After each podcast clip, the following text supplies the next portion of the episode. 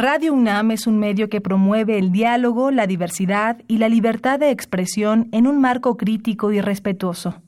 Los comentarios expresados a lo largo de su programación reflejan la opinión de quien los emite, mas no de la radiodifusora.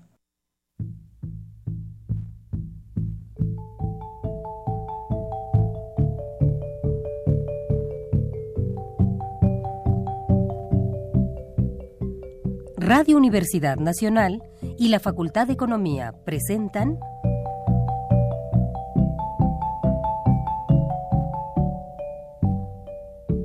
Los bienes terrenales.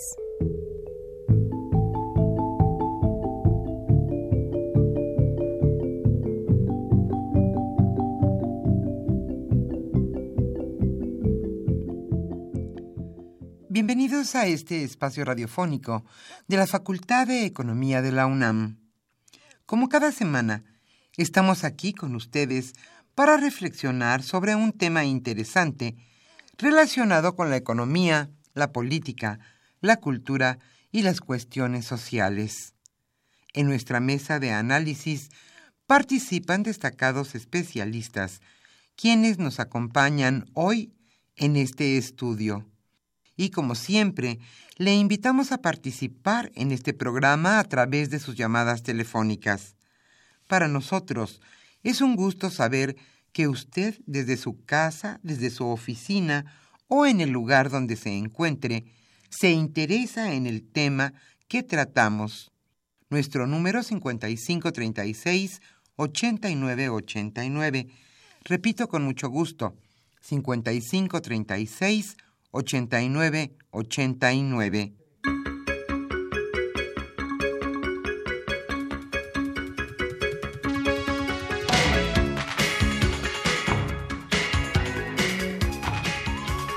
En esta agradable mañana de viernes, aquí en la capital de la República, les damos con mucho gusto la bienvenida a este su programa Los Bienes Terrenales.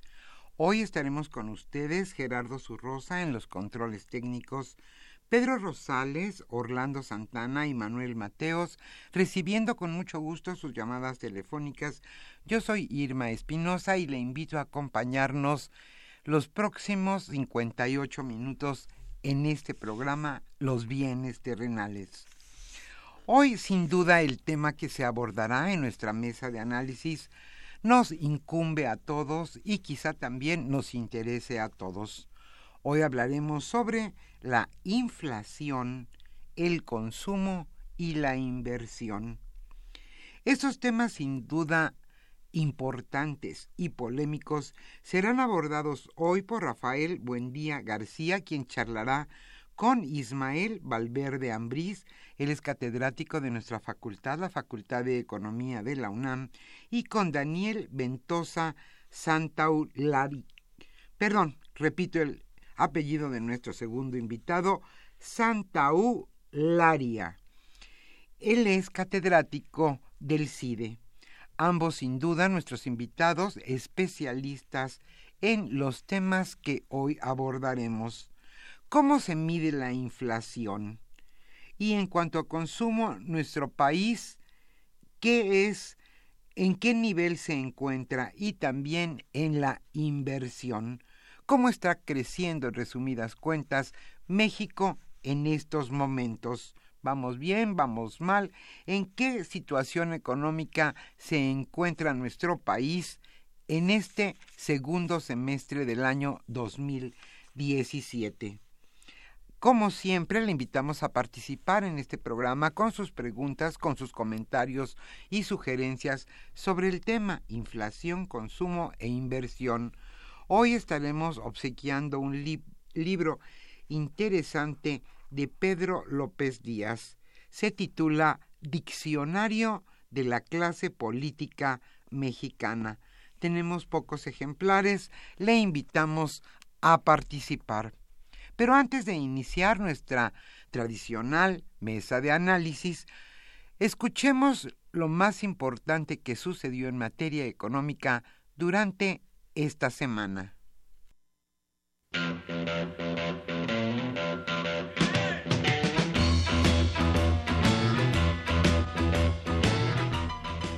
La economía durante la semana.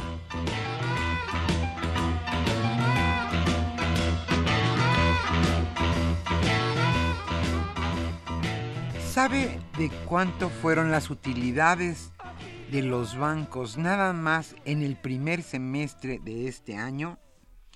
Los 23 grupos financieros con actividad en el país, en un sector dominado por instituciones de origen externo, generaron en el primer semestre del año utilidades por 77 mil millones de pesos, 24.7% más que las reportadas en el mismo periodo del año 2016. Esto lo informó la Comisión Nacional Bancaria y de Valores. Las ganancias de los grupos financieros en el primer semestre de este año superaron en 15.200 millones de pesos a las de 61.800 millones obtenidas en el mismo periodo de 2016. Esto también lo informó la Comisión Nacional Bancaria y de Valores.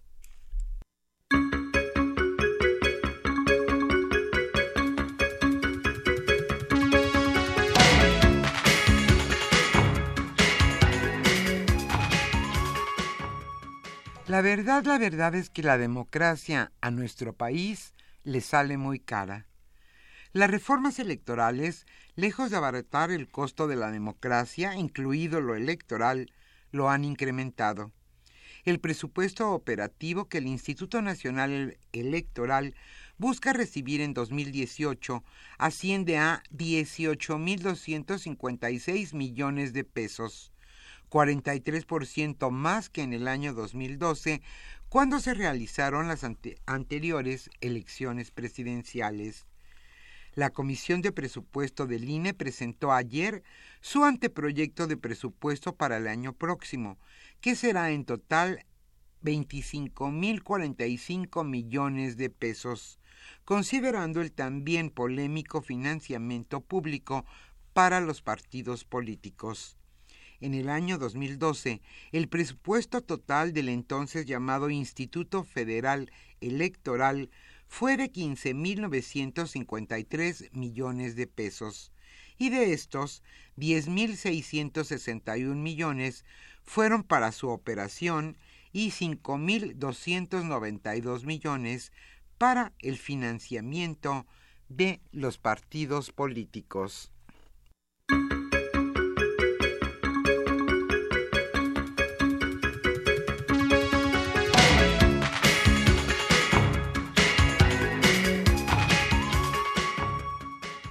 Preocupa al Banco de México que quizá pueda haber estancamiento en la inversión. El gasto en inversión tanto del sector público como de la iniciativa privada se mantiene estancado, situación que para el Banco de México es preocupante para el crecimiento de la economía en el largo plazo. Para los meses siguientes, la tendencia puede continuar. El Banco Central advirtió que la incertidumbre derivada de la renegociación del Tratado de Libre Comercio de América del Norte con Estados Unidos y Canadá también puede afectar decisiones sobre la concreción de nuevos proyectos productivos. La mayoría de los integrantes de la Junta de Gobierno del Banco Central consideró que el consumo privado, el que realizan familias y empresas, exhibió una desaceleración en los meses recientes, al tiempo que destacó que prevaleció la debilidad de la inversión. Esto se detalló en la minuta que recoge la deliberación del órgano colegiado en la más reciente reunión de política monetaria y todas estas esta información es de acuerdo al periódico La Jornada.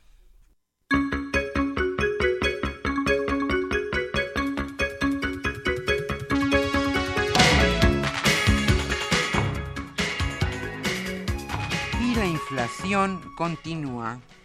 Durante los primeros 15 días de agosto, el índice nacional de precios al consumidor subió 6.59% a tasa anual. El mismo incremento registrado la quincena pasada, que a su vez fue la variación más alta desde junio de 2001, cuando alcanzó 6.68%.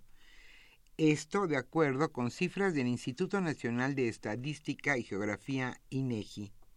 La inflación de la primera mitad de agosto se explicó por presiones sobre precios de educación, frutas, verduras y energéticos. El reporte detalló que el precio de las colegiaturas incrementó 1.03% derivado de los aumentos en educación universitaria y preparatoria.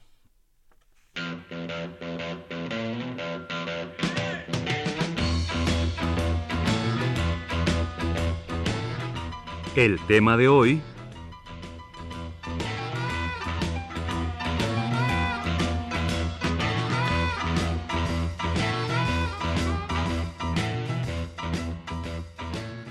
Como señalamos al inicio de este programa, el tema que hoy se abordará en nuestra mesa de análisis es inflación, consumo e inversión. Hoy Rafael Buendía García charlará con Ismael Valverde Ambrís.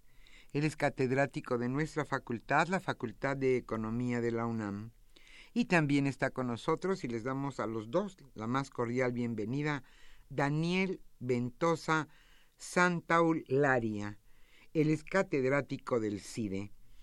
Los dos nuestros invitados de hoy son sin duda especialistas en los temas que hoy abordaremos, inflación, consumo e inversión.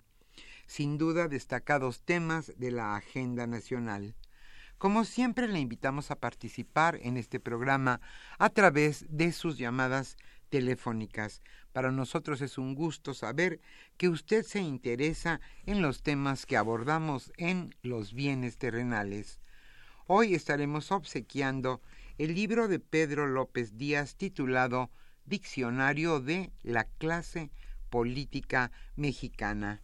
Y hoy, en vísperas de septiembre, el mes patrio, estaremos escuchando música mexicana.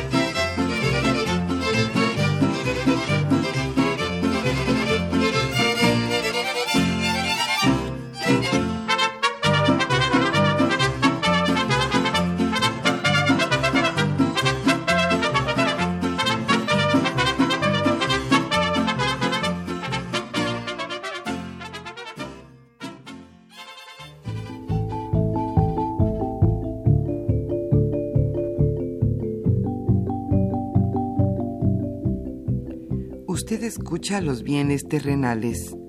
Nos interesa conocer su opinión.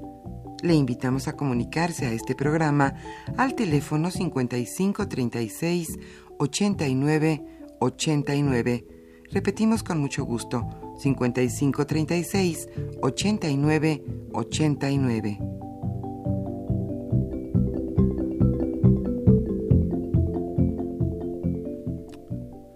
Buenas tardes, queridos radioescuchas. Su amigo Rafael Buendía García de nueva cuenta está con ustedes y hoy tengo el agrado y el honor de tener a dos investigadores, profesores jóvenes, ¿no? Y que tienen mucho que decir. Uno de ellos es Ismael Valverde, profesor de la Facultad de Economía, y Daniel Ventosa, profesor investigador del CIDE, ambos jóvenes. Y vamos a hablar el día de hoy sobre la inflación actual, las tendencias y cómo la inflación puede tener algún impacto en el consumo, ¿no? o en la inversión, dependiendo de los agentes económicos de que se trate. Y bueno, vamos a empezar. ¿Quién empieza hablando de la inflación, a cómo está la inflación y todo ese tipo de cosas, ¿no? Si, si gustan, empiezo yo. A ver, Daniel, pues empieza. Empiezo pues, agradeciéndote la invitación. Muy buenas tardes. Eh, yo creo que lo, lo, más fácil es empezar con la definición formal de la inflación para que no haya malos entendidos. La inflación es el alza sostenida y generalizada de los precios de una economía. Y es importante hacer una distinción y de, de que los precios se tienen que mover todos en la misma dirección y durante un buen eh, durante bastante tiempo que es a distinguir cuando un precio en particular digamos el del aguacate por algún problema muy específico tiene una subida muy alta una bajada muy muy pronunciada eso no es inflación eso es un cambio en un precio relativo. Entonces es difícil a veces hacer la distinción. La inflación son todos los precios y de manera sostenida. Ismael a ver platicábamos en la semana, eh, y ahorita que tocaste el tema, Daniel, muchas personas, ¿no? Eh, en su vida cotidiana, en su gasto en consumo, y sobre todo en los alimentos, pues hay aumentos temporales de los precios, ¿no? El aguacate es un ejemplo claro, pero podríamos mencionar una serie de, de cultivos y las personas perciben que el aumento temporal de sus productos es infinitamente mayor a la tasa que nos dice el INEGI, el Banco de México. De hecho, si nosotros observamos su, informe del Banco de México, nos dice que está en 6.17 la inflación e incluso hasta el mes de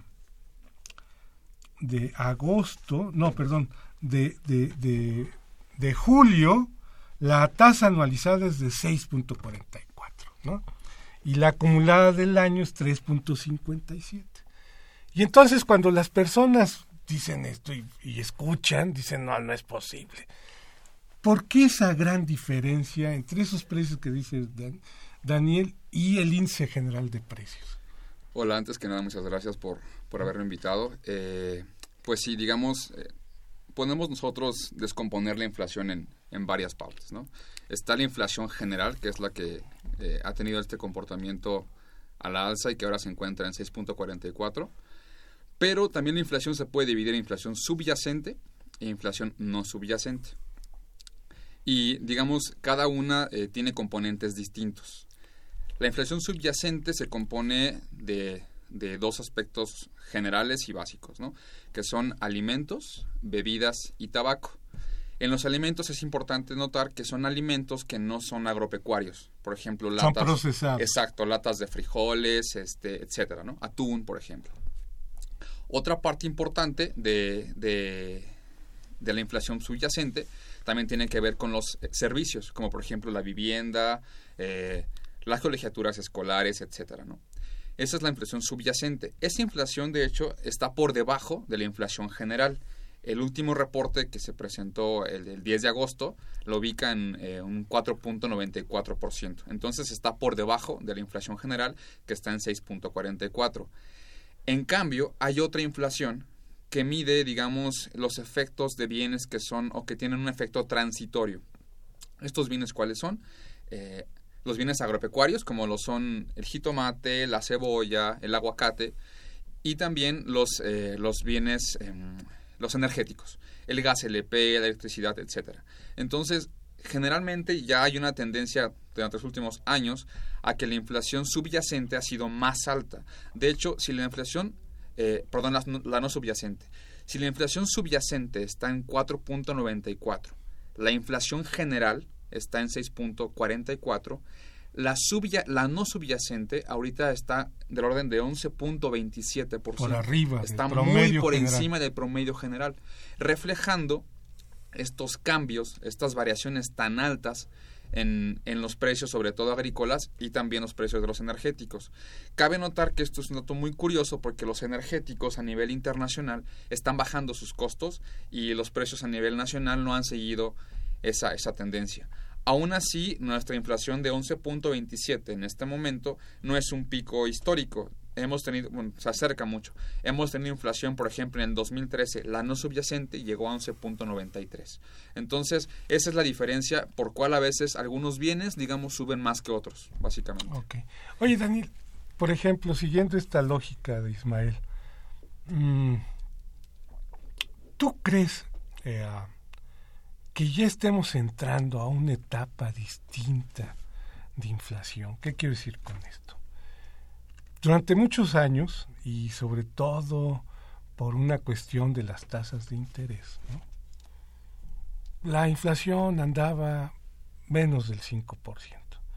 Cuando empieza el relajo esto de las tasas de interés, sobre todo de la Reserva Federal, el Banco de México toma una actitud, algunos analistas dicen que bien, correcta, otros analistas dicen que un poco reactiva, ¿no? No estaremos entrando a una etapa donde ya la inflación de menos del 5% ya no va a estar, dado que la prime, la tasa prime o la tasa LIBOR ya se están alejando del cero, que después del 2008, ¿no? de la crisis esta generalizada de la, de la economía mundial, ya empiezan a dejar y tomar una política mucho más activa en las tasas de interés? Bueno, yo personalmente diría que no. Lo que estamos viviendo es un proceso un poquito desordenado. Digo, creo que no hay que olvidar que hace casi 10 años sufrimos una de las crisis más grandes de las que hay récord en, en, en historia el mundo. económica. ¿no? Entonces, digo, no es un periodo partic pues, particularmente estable, ¿no? Digo, estamos en, la, una fase de recuperación, un poco decepcionante, dicho sea de paso, pero es algo excepcional. Yo al menos en los estudios que he visto y alguno que me ha tocado participar, justamente me he preocupado por ver qué características tiene la inflación en el tiempo. Y uno que es muy preocupante, de hecho lo hablábamos fuera del aire, es la persistencia de los datos de inflación. Entonces, en particular yo estudio muchísimo eso porque una vez que se desata la inflación es muy difícil controlarla, ¿no? Tiene una inercia muy fuerte. Entonces el banco específicamente tiene que luchar bastante contra esa inercia. Yo lo que he observado y estudiado es que esa inercia la han ido domando muy lentamente. Les ha costado, yo diría que más de 20 años hacerlo. Y se empezó a notar una política más exitosa, en mi opinión, justamente cuando abordaron una estrategia de, de targeting o de, de, objetivos de inflación, que aquí en México ha funcionado bien. Con los acontecimientos de los últimos años, pues, y sobre todo básicamente del final del, año anterior, esos acontecimientos políticos que nadie sabía venir bien, hubo una serie de choques que a la inflación le afectó, bueno, en fin, por, por un canal de, de tipo de cambio parece haber sido afectada sustancialmente, ¿no? Estamos con una inflación un poco más alta, yo diría en, en, buena medida por el canal del tipo de cambio que se depreció muy fuerte ante los eventos políticos de Estados Unidos. Ahora que ya está más medido cómo funciona la administración de Trump, se fijan, pues esos el tipo de cambio ya no ya no es tan reactivo a ello y da la impresión de que el proceso, la inflación al menos tiene un cierto nivel estable. ¿Cuánto tiempo van a necesitar para volverla a bajar a niveles de 3%, que es el objetivo del Banco de México? Bueno, yo creo que hasta los del Banco de México tienen algunas dudas, pero en ausencia de eventos mayores, y eso es un gran condicionamiento, que no pase nada trágico en el, con el Tratado de Libre Comercio y demás, yo diría que están en posibilidades con el alza de la, de la tasa que hicieron de en un mediano plazo volver a una inflación más baja. Digamos el 2018. por- Esperemos que sí. porque como que están las cosas, no creo que lleguemos a ese nivel, ¿no? ¿O Se- crees tú que bajemos? Se Este, prospecta que, a, condi- a condición de que no sucedan varios efectos trágicos, sobre todo geopolíticos, eh, a finales del 2018 estemos con una tendencia decreciente de la inflación. Es decir, yendo hacia el, hacia la, hacia el objetivo de 3%. No sé, yo creo que nadie sabe cuándo se va a alcanzar el 3%, pero ya estaremos en una tendencia decreciente. Lo que también se, se presupone es que para mediados del 2018 la inflación subyacente, es decir, la que solamente mide mercancías este, y, y servicios, baje eh, otra vez su tendencia al, al 3%. Eso por una parte. Y, y lo otro, creo que el problema de inflación es un, es un caso aislado de algunos, algunas economías, porque en muchos países avanzados, por ejemplo Estados Unidos, este, en general los europeos, su inflación está, está en medio, está, digamos, por debajo de la banda de inflación permitida. ¿Qué es esto? Cada banco central, el Banco Central Europeo, el, La el- Reserva el- Federal. la Fed, etcétera, tiene un, como bien lo dice este eh, el profesor, tiene un, un blanco de inflación, pero también tiene unas bandas hacia arriba y hacia abajo, a través de la cual puede fluctuar el índice general. ¿no? Entonces, en estos países el índice está por debajo de la cota superior, quiere decir que está por debajo del límite superior que, que todavía se, se, se permite, lo cual nos deja ver que este problema de inflación que tiene México, al menos en México, creo que yendo muy generalizado, es un caso aislado de nuestra región que no está conectado con el, con el socio del norte. Y es que estamos casi tres puntos por arriba de 1.5 por arriba de nuestra cota superior de inflación. Ah, ok. A ver, queridos radioescuchas, Ismael y Daniel, ¿no? Aparte de ser economistas, le tejen bien a la matemática y a ese tipo de cosas. Voy a hacerles una pregunta a ambos para que a ver si me pueden responder. ¿no? Si yo construyera, por ejemplo, una ecuación, una función, para poder explicar a la inflación y pusiera ahí la tasa de interés, el tipo de cambio, los sueldos y, salarios, este, los precios de los bienes públicos, bla, bla, bla, todos estos elementos. Que me pudieran explicar estos choques que están dando a los precios de estos bienes y servicios.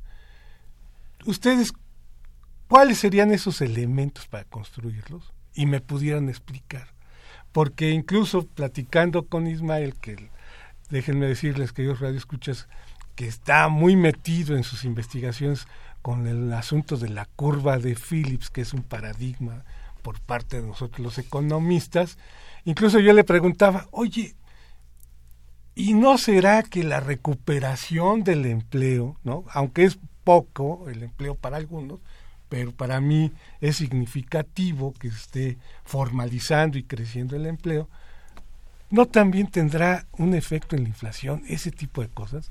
Se las pongo así como para, para pensar en voz alta, ¿no? Y ya después vamos con nuestros radioescuchas. ¿Cómo la ven? A ver, ¿quién, ¿quién de los dos? ¿Daniel? ¿Tú, Ismael? A ver, No, a claro ver sí. Daniel. Bueno, tú hablabas de una ecuación que nos permitiera entender qué, qué, qué mueve a la inflación. Digo, hay varias versiones, ya ves, los economistas son muy buenos haciendo teorías. Entonces están, la, en fin, o sea, están unas ecuaciones pues neo-keynesianas, están las híbridas, hay un par de autores muy, muy, muy connotados que han hecho trabajos muy buenos en ese en esos menesteres. Yo creo que una de las cosas más importantes que hay que tomar en cuenta cuando se quiere entender qué le pasa a la inflación es considerar las expectativas de la gente. Entonces, los precios se mueven en buena medida en función de lo que la gente cree que va a pasar con los precios. Tanto los inversionistas como los consumidores. Ah, claro, sí, sí, todos estamos ahí. Digo, algunos con más papel que otro, pero las expectativas tienen una función fundamental en el de- la determinación del nivel de precios. Entonces, eso es parte del éxito, por ejemplo, de, lo, del- de la famosa estrategia de targeting. El banco es muy claro en lo que quiere hacer. Entonces, le, le da información a la gente y a los inversionistas y a los consumidores de qué va a hacer y va a luchar hasta el final porque pase aquello o lo otro. Y entonces, en principio, modela las expectativas de la gente. La gente ya no cree que el banco vaya a hacer una cosa muy rara, porque lo tiene en su página web, en su portal. Si pasa esto, yo subo la tasa. O, bueno, exagero un poco, pero en todo caso la política monetaria es muy, muy, muy transparente a, la, economía en su, conjunto. Entonces, lo primero es tratar de entender cómo se mueven las expectativas y después yo diría, no como agentes secundarios quizá, pero también son muy importantes. Digo, hay varios canales, yo creo que aquí Ismael también va a poder abonar muchísimo a esta discusión. A mí me da la impresión de que dada pues nuestra integración al comercio internacional y específico con los Estados Unidos, el canal del tipo de cambio tiene un papel importante, ¿no? Digo, se podrá cuantificar un poco más, un poco menos, dependiendo de los datos con los que se haga, pero básicamente ahorita lo hemos vivido durante los últimos ocho meses, pues hay mucho, mucha parte de la producción que está formada en cadenas y pues al momento que los insumos, si son importados, se encarecen, pues obviamente afecta en buena medida al nivel de precios. Exacto. Entonces, la expectativa es el canal de tipo de cambio nominal. No sé. Sí, sin duda yo, yo además de las expectativas, ubicaría varios elementos que, que ayudan, que inciden en que la inflación se acelere o no se acelere. Sin duda el canal de tipo de cambio es, el, es de los más importantes, acaso yo pensaría que el que tiene el mayor peso. O sea, es el factor que más influye en este momento. Así es, eh, digamos, y tiene que ver tanto con la volatilidad del tipo de cambio como con su depreciación. Entonces, eh, el, el, año pasado vimos que durante varios meses. El Banco de México incluso le metió dinero al exacto, eh, pero digamos factores políticos que incidían en el tipo de cambio y que a su vez se veían reflejados en la, en la inflación. Ese es, un, ese es un canal, yo diría, fundamental. Pero también hay otros canales que son de una importancia, digamos, menor, pero que también deben ser tomados en cuenta. Eh, uno puede ser, por ejemplo, el crecimiento de la economía. Lo que le llamamos, si la economía, dicen este, en, economía, se calienta, incide en cierta forma en, en lo que se llama la demanda agregada. Es decir, las personas quieren comprar más cosas, eh, quieren o consumen más, etcétera. Entonces eso evidentemente empuja los precios al alza, por una parte. Y hay otro factor también que es importante y que está conectado un poco con la demanda agregada y que tiene que ver con el salario o con los se llama se le llama en, digamos en esta parte de la economía los costos unitarios del trabajo. Es decir, si, si hay más personas trabajando, y estas personas se asume que cobran más o la masa salarial se incrementa, entonces también se incrementa la demanda agregada. Sin embargo, aquí hay un factor que me gustaría señalar y que yo lo comentaba con usted eh, fuera del aire, del aire, que en México, eh, a partir del 2009, se ha incrementado el número de, trabajadores en México en casi 10 puntos. Pero los costos unitarios, o sea, lo que la gente está cobrando, ha reducido desde 2009, después de la crisis, en este momento en casi 20 puntos.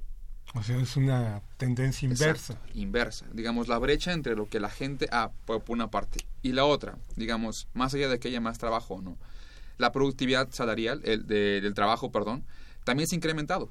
Igual en más o menos 10, 15 puntos a partir del 2009 al, digamos, a la fecha.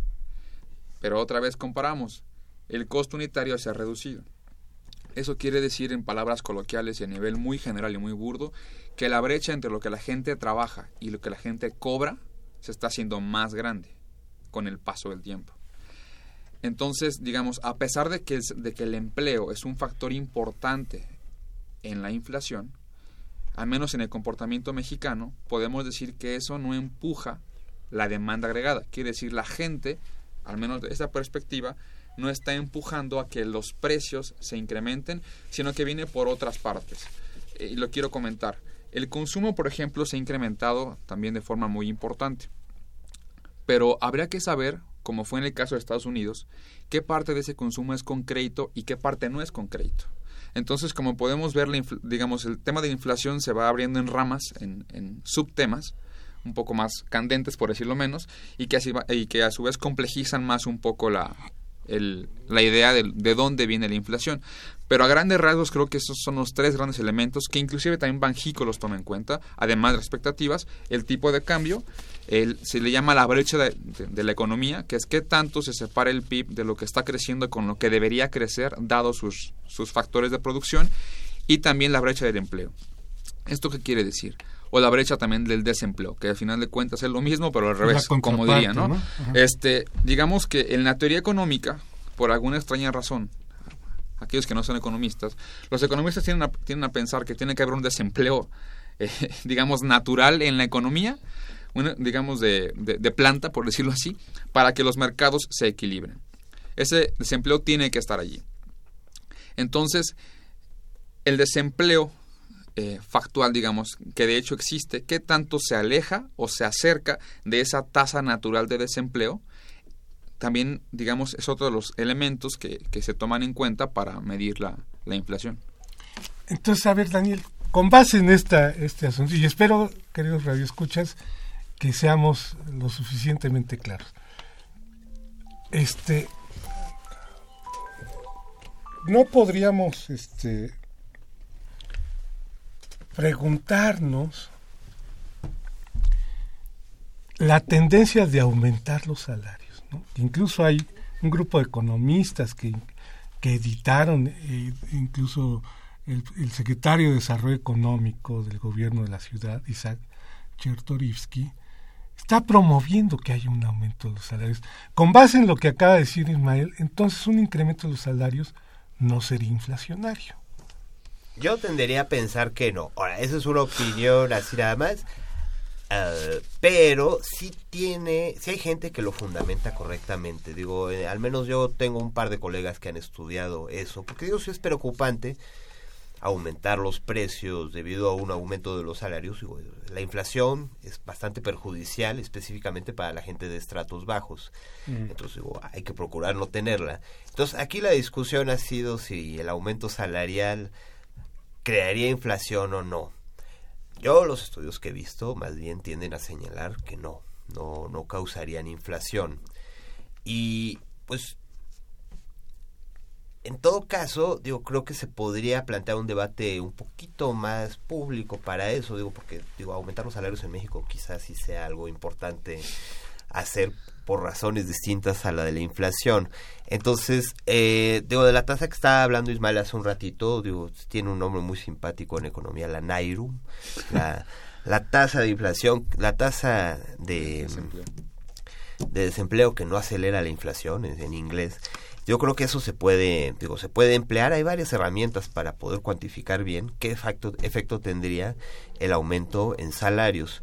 Un paso muy importante ya se dio con la desindexación de un montón de cosas del salario mínimo. Entonces, ahorita están las famosas unidades, como son UMAS, pero no me acuerdo muy ¿Las bien. ¿Las UDIs dices tú? No, UMAS. Ah, las UMAS, sí. Sí, las que reemplazaron a los, a, a los, los, salarios mínimos para Ajá. hacer cuantificación de multas y demás. Yo diría que un aumento del salario mi, mínimo no, no debería causar mucha inflación. Bueno. Eso es lo que he estudiado. Gracias.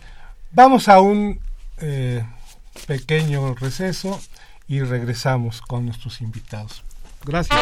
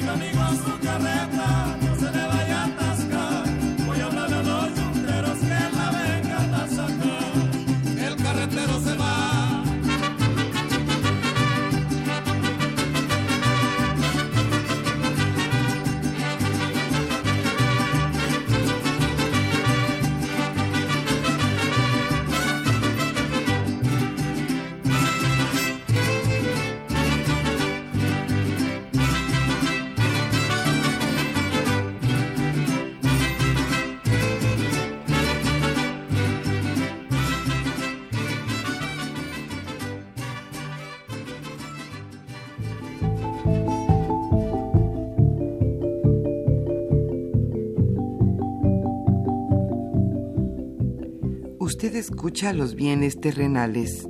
Nos interesa conocer su opinión. Le invitamos a comunicarse a este programa al teléfono 5536 89 89. Repetimos con mucho gusto, 5536 89 89.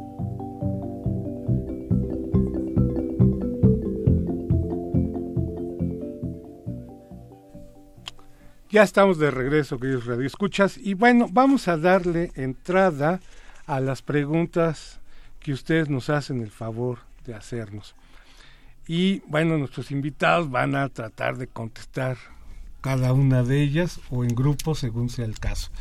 Dice María Sabón Holguín de Naucalpan, dice, el consumo en las familias ya no es el mismo. Cada vez tenemos que limitarnos más. La vida diaria supera los datos oficiales. Orlando Solís de la Venustiano Carranza dice, en este país de, de, ficción las mediciones son absurdas. ¿Quién en su sano juicio cree que la inflación es del 6%? Acérquense al mercado y pregunten por el precio del jitomate, la cebolla, los aguacates. Pregunten cuánto ha aumentado la gasolina, la luz y el gas. Es un poco esta percepción, ¿no? Entre los datos del Índice Nacional de Precios al Consumidor y la percepción que tienen las personas. Luis, Luis Augalde de Tlalpan dice, acabo de leer esta semana que habrá cambios en la medición de la inflación. ¿Qué saben los invitados sobre este tema? Vamos ahorita a contestar, doña Luisa. Raimundo Fierro Sagún de Ciudad Neza, Hualcoyotl, Dice, es una inmoralidad la ganancia de los grupos financieros y esto es así porque el gobierno permite altísimas tasas de interés y comisiones por cualquier cosa. Además, casi todos los grupos financieros son extranjeros. Gracias, don Raimundo. Javier Guerra, explicar por qué se habla de una inflación de 11%, en qué se basan y por qué y en dónde afecta. ¿no? Incluso podríamos decir si hay inflación diferenciada por segmentos de población, ¿no? Podríamos decir, para ayudar a don Javier a responder esta pregunta. Gabriel Gutiérrez de la Benito Juárez, ¿qué relación, hay entre la tasa LIBOR, la tasa Prime y la inflación en México? Dice Josefina Cruz, ah, les manda muchos saludos y les agradezco sus conocimientos. ¿Qué hacemos como ciudadanos para combatir la inflación. Vamos a decir que un checklist, ¿no? Jesús Ríos, ¿qué papel juega el Banco de México al concentrarse, al centrarse, perdón, en la inflación y no en la inversión? ¿no? Que también hay un, una discusión sobre ese asunto en los economistas.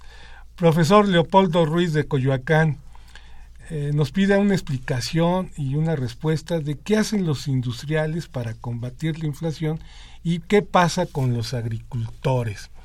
Rodolfo Salgado de Coacalco nos hace el siguiente comentario. La inflación hace un efecto negativo en el salario que se percibe y de cuánto es la merma del poder adquisitivo actualmente. Daniel Báez de Iztapas de la Sal. Muchas gracias, don Daniel. Es indignante y decepcionante saber los altos costos que implica mantener a los consejeros del INE, porque ya se sabe que siempre gana el poder. Bueno, don Daniel, está bien, ¿no? Eh, ya transmitimos su comentario. Don Ángel Cruz Vidal, ¿qué consejos dan a los ciudadanos para combatir la inflación? Y si sucederá lo mismo que en los años 80 con la inflación, cuando la inflación era de tres dígitos, ¿no? Que todavía está en la memoria colectiva de algunas generaciones de mexicanos. Javier Guerra, si la tasa actual no depende de factores externos, entonces ¿de qué depende? ¿Qué podemos hacer como ciudadanos para controlarla? Pues ahí están todas las preguntas que hasta ahorita nuestros radioescuchas nos han dicho y sí me gustaría que en términos generales respondiéramos y después irnos más precisamente a algunas muy precisas. ¿Quién empieza, Daniel, Ismael? ¿Tienen...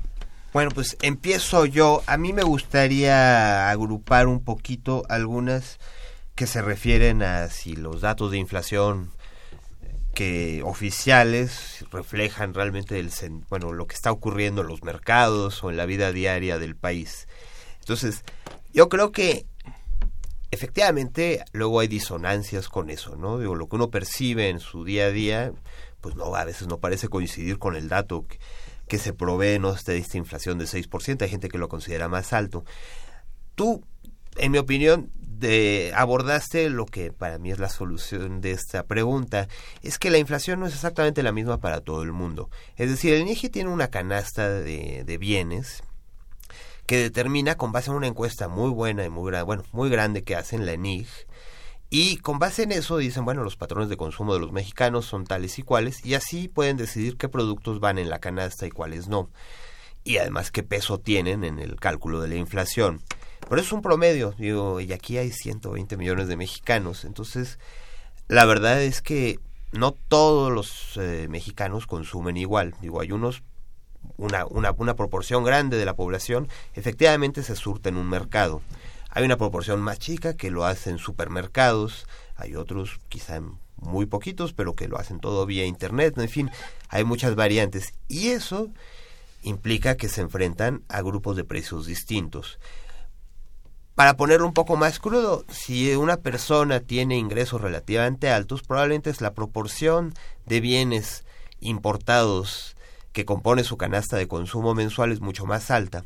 Entonces, eso quizá no está tan considerado en el INPC que calcula o se calcula oficialmente. Pero si, si esta persona pues, le gusta mucho comprar bienes importados, pues obviamente la depreciación del año pasado pues se refleja de manera mucho más marcada o nítida en las cosas que él consume, entonces la percibe mucho más fuerte que 6%. Una persona que está en el mercado pues podría no estar afectada por este canal. Ahora, aquí entraría de lo que dijo Ismael hace, hace unos momentos. Si hay algún fenómeno, por ejemplo, meteorológico o hasta político, que encarezca algunos eh, eh, productos agrícolas como el aguacate, el jitomate, bueno, pues en particular si su dieta es muy rica en, eso, en ese tipo de, de alimentos, de alimentos pues obviamente va a percibir una inflación más fuerte. Pero es una cuestión de percepción. El INPC jamás ha pretendido pues decir que es todo. Es una canasta muy específica, que es un promedio para mexicanos, y algunos obviamente pues no lo percibirán distinto en función de sus patrones de consumo. Muy bien. De hecho, un poco de eso, eh, lo comentamos hace un momento, el INEGI está haciendo un esfuerzo por ampliar precisamente el alcance del INPC. A partir de la segunda quincena de julio del año que viene, va a medir de 283 bienes a 299 bienes. Aumenta 10 más o menos. La canasta, exacto, un poco reflejando, intentando buscar eh, o reflejar los nuevos patrones de consumo que tienen los mexicanos. Y además, el INPC se mide tomando la muestra, o la NIC toma la muestra de 46 ciudades. Y ahora se va a ampliar a 55 ciudades. Entonces, se busca que sea un poco información más completa y más amplia. Eso por una parte. Y por la otra, comentaba, me parece que una señora que ella siente que el aguacate, que el jitomate, etcétera, la luz, el gas están por encima. Precisamente, eh, por encima del 6%.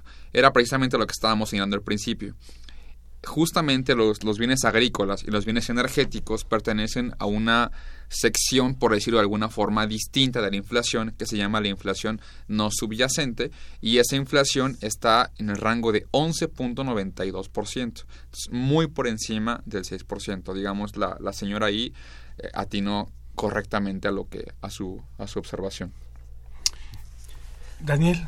Pues eh, sí, no creo que lo que dices, Mael, es pues, exactamente bueno, me parece muy correcto. Simplemente hay algunos bienes que han aumentado mucho, en particular los que no entran dentro de la definición de inflación subyacente son o precios administrativos como los de la gasolina y no sé cuántos, o los de algunos precios agrícolas exageradamente volátiles que pueden ser reflejo de cambios en los precios relativos, ¿no? Es decir, si hay mucha demanda de un producto o baja la oferta de, de, ese mismo producto, es normal que el precio suba. Pero eso no necesariamente es inflación, es simplemente la ley de la oferta y la demanda operando en un mercado. Digo, eso pues, todo el mundo lo esperaría. Si todo el mundo quiere un producto y hay poquitos, pues el precio se encarecerá. Entonces, por eso se hace la distinción entre subyacente y no subyacente, para tratar de no confundir cambios en precios relativos con un aumento generalizado y sostenido de los precios. Ya después, si algunos de esos cambios empiezan a incidir, no sé si la gasolina empieza a afectar los costos de producción de algunos de algunos productos, valga la expresión, y esos empiezan a encarecer, ya será otra historia, eso sí será inflación. Pero de momento es un cambio en un precio relativo. Entonces, yo sé que es muy difícil porque uno lo percibe y cuando va a comprar suben algunos precios y pues esto, esto no es 6%, es mucho peor. Pero la verdad es que podría ser un precio exclusivo. Una de las preguntas mencionaba las colegiaturas. Bueno, efectivamente las colegiaturas aumentan, yo en mi opinión, más que la inflación, es una cosa terrible, pero bueno, el hecho es que no todo el mundo tiene a sus hijos en escuelas privadas, ¿no? Entonces, eso la es una mayoría cosa está en escuelas públicas. Exacto, entonces eso afecta o afecta la percepción de gente que tiene a sus hijos en escuelas privadas, pero pues no corresponde a la mayoría. Y hay una pregunta, antes de continuar con otras preguntas de los otros radioescuchas, que decían, ¿y qué hacemos para combatir la inflación? ¿No? A ver, ¿qué, qué le sugerirían a nuestros amigos que nos están escuchando? Bueno, bueno nos puedo... Ahora Espero no como muy consumidores. Espero que esta respuesta no sea muy deprimente. Yo Claro. creo que no hay demasiado que hacer. Porque pues, es un fenómeno agregado, es decir, es lo que pasa en el conjunto de la economía en su conjunto y pues creo que un ciudadano pues básicamente toma decisiones de voy a comprar esto, voy a comprar lo otro y pues no no puede incidir mucho en ese tipo de pues de, de afectaciones a los precios. Hay una cosa que sí se puede hacer, es en mi opinión, una de las razones por la que en México está mucho más controlada la inflación desde hace casi 20 años, un poquito más, es básicamente que al Banco de México se le otorgó la autonomía por ahí del 94, si no me falla la memoria, 93. 93. Bueno, eso es muy importante, digo, porque antes de, de esa autonomía, uno de los problemas que ge- generaba bastante inflación es que pues el gobierno eventualmente gastaba mucho y para cubrir esos gastos, dado que no tenía tantos ingresos, es decir, para cubrir todos los hoyos que tenía, pues, pues le decía al Banco de México, pues imprímeme un poco más de dinero. Es decir, y al banco al no tener autonomía, pues simplemente le imprimía más dinero. En el momento que se estableció la autonomía, eso ya está muy, pero muy acotado y el gobierno no puede surtirse del Banco de México. Entonces, una de las cosas que creo que como ciudadanos podemos hacer de manera un poco abstracta, pues es nunca apoyar ninguna iniciativa que le reste autonomía a la institución del Banco de México. Creo que el Banco de México tendrá sus defectos y sus virtudes, pero en todo caso, mientras se mantenga autónomo, creo que tenemos esperanza de que pueda implementar política monetaria que nos deje los precios no tan mal. Muy bien. Ismael, ¿algún comentario de esto? Un poco compartiendo esa perspectiva, creo que, digamos, un ciudadano de a pie, eh, en su día a día, a menos que compre menos cosas, este, o que se dedique al autoconsumo, lo cual es muy complicado en muchas ciudades del, país, no puede incidir de forma directa en el comportamiento de la inflación. Sin embargo, sí, digamos, siendo partícipe un poco de la actividad política de su país, en este caso de México, buscando la transparencia en las decisiones que toman los gobiernos y las instituciones como Banjico, sí influye mucho en el uso de los recursos y en, y en, digamos, también en qué están haciendo estas instituciones para combatir la inflación. En tanto sea menos oscuro su movimiento, es mucho más fácil, digámoslo así, que se pueda combatir la inflación eh, más acertadamente. Ahora, muchas de las preguntas iban un poco a tono a sobre cómo se conecta la inflación con otras tasas externas, si los factores externos no influyen o si O influyen. los factores internos, ¿no? Exacto. Pero, ah, digamos, hay una gran conexión con lo que hacen los bancos centrales de otros países, en particular la Fed, que es la, la Reserva Federal de Estados Unidos, el Banco de Londres también, y con lo que hace Banjico, y entonces, efectivamente, con su impacto en la, en la inflación. Digamos, si la Fed sube su tasa de interés, generalmente también lo va a hacer Banjico. Ento- si el Banco de Londres sube su tasa de interés, generalmente también eh, Banjico responde. ¿no? Por ejemplo, En marzo, el Banjico subió 25 puntos base. Un punto base es, digamos, 1% entre 100. Digamos, 0.25% subió su tasa de interés en respuesta al aumento de 0.25% de interés que hizo precisamente la Fed. Entonces, sí hay una conexión también muy importante en cómo se combate la inflación con los factores del exterior. Ahora también comentábamos, el tipo de cambio, como decía Daniel, es un factor muy importante de, de, la inflación. Los precios del petróleo también afectan mucho la inflación. ¿Qué sucede con los precios del petróleo? Afecta directamente eh, qué pasa con el, tipo de cambio y afectan también la, la inflación. Y hay un caso también particular muy importante. El proceso electoral de Estados Unidos influyó gravemente en el tipo de cambio, que como también lo señaló Daniel, influye de forma muy fuerte en los bienes importados. Entonces, digámoslo, no, la inflación es un proceso aislado, es un proceso que tiene componentes tanto... Consecuencias. Exacto, tanto internacionales como nacionales. Entonces, eh, es, es, es, un, es, un, tema más, más complejo. Y ahora un tema también muy importante que, que también lo mencionaba Daniel al, al, principio, un gran componente de riesgo, digamos, que puede acentuar la inflación es cómo suceda la, o qué suceda con la negociación del TLCAN eh, recientemente. Si Estados Unidos adopta una, una, posición proteccionista, va a afectar algunas variables económicas. Los economistas le decimos la cuenta corriente, la balanza comercial, etcétera, el tipo de cambio, que, repito una vez más, se va a ver eh, reflejada en la inflación. Dan, denme oportunidad de leer otras preguntas y después les voy a pedir conclusión al respecto a cada uno de ustedes. Evangelina Ocaña los salarios deben aumentar ya que son de miseria y se debe evitar que las mafias dejen de especular en los bienes para no sufrir estos incrementos. Gracias, doña Evangelina. Eh, Sergio Cervantes dice, a principios de los ochentas en la Facultad de Ingeniería había clases de economía. Tengo entendido que todavía, don Sergio. Y el profesor que impartía la clase definía que la inflación era el proceso por el cual el gobierno robaba. ¿Qué opinión tienes de este comentario? Más o menos este Daniel dijo no precisamente sobre el robo, pero era el, el financiamiento vía monetario o el financiamiento que había que le daba el Banco de México con los recursos de las reservas, producto del encaje legal. Dice don Jesús Hernández, ¿qué hemos hecho eh, los ciudadanos para merecer el gobierno que se tiene y en qué momento se permitió que los bienes del país se tuvieran en manos de los extranjeros? Bueno, don Jesús ya transmitió su comentario y les pediría a cada quien, ya va a terminar el, el programa, una conclusión, un minuto para cada quien, una conclusión sobre la inflación, sobre las expectativas, va a bajar, no va a bajar, ¿qué hacemos? ¿no? Bueno, pues eh, yo tomo la palabra. Eh, yo creo, como dije al principio, perdón, que en ausencia de eventos eh, trágicos, por decirlo así, de índole económica, el Banco de México, al Banco de México le tomará tiempo, pero será capaz de domar la inflación. Digo, está tomando las medidas adecuadas, en mi opinión, Nada más que en México los, eh, pues la inflación es un poquito persistente, es decir, le cuesta mucho olvidar lo que sufrió en el pasado y entonces después de ver los eventos de diciembre tome, le tomará un cierto tiempo regresar al nivel que el banco proyecta. Eso por un lado es mi opinión general respecto a la inflación. Me gustaría rápido abordar una pregunta como manera de conclusión de por qué el banco no debería mejor tomar otros objetivos que no fuera la tasa de interés. O tan solo se queda Exacto. ahí. A mí se me hace súper interesante. Sería bueno que el banco tuviera como objetivo el PIB, el PIB nominal.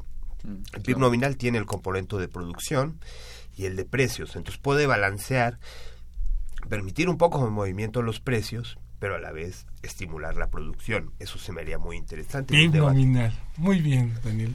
Ismael, pues para nada más a manera de conclusión. Sí, para finalizar, digamos que podemos decir que hay tres básicamente las cosas que están afectando la inflación. Por una parte es el costo del transporte, una par o por la siguiente, eh, por consiguiente también se debía precio en, el, eh, en los energéticos está aumentando. Eh, también el componente agrícola, como dice la, la señora, jitomate, cebolla, este, etcétera, tomate verde está, está al alza.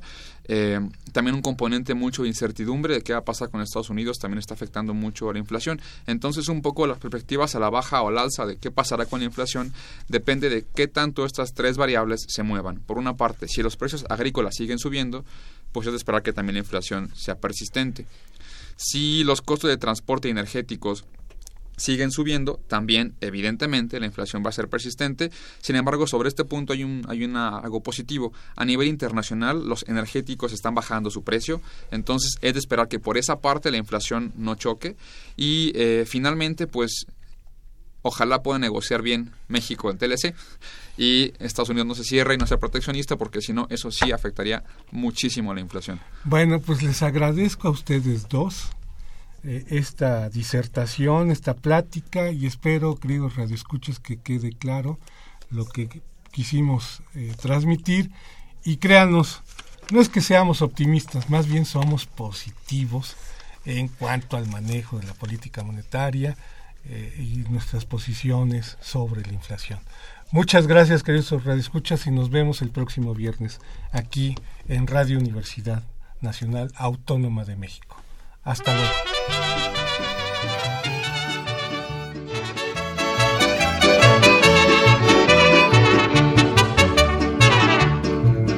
El mariachi de mi tierra, de mi tierra tapatía voy a darle mi cantar. Arrullado por sus soles meció la cuna mía, se hizo mi alma música. Sus violines y guitarra. En las quietas madrugadas es un dulce despertar. Alma virgen del mariachi. Agradecemos su atención y participación en este programa a través de sus llamadas telefónicas y la invitamos la próxima semana a la misma hora en otro programa más de los bienes terrenales. La coordinación general fue de Carlos Javier Cabrera Adame, la coordinación académica de Aníbal Gutiérrez, Roberto Cabral, Alejandro Pérez Pascual, Rubén Antonio Miguel y Leonardo Lomelí Vanegas. En los controles técnicos, nuestro compañero Humberto Sánchez Castrejón y en la voz y producción su amiga Irma Espinosa, quien se despide de ustedes y le desea un agradable fin de semana.